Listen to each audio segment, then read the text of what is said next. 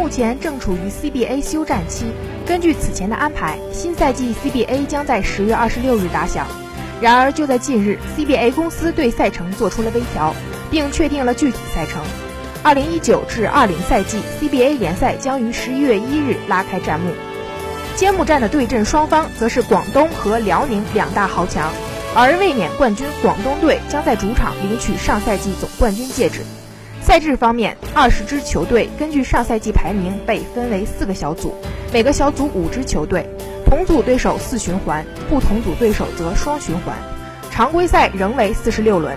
根据此前计划，新赛季 CBA 联赛有一个显著的变化，就是比赛强度从一周三赛变为三周八赛。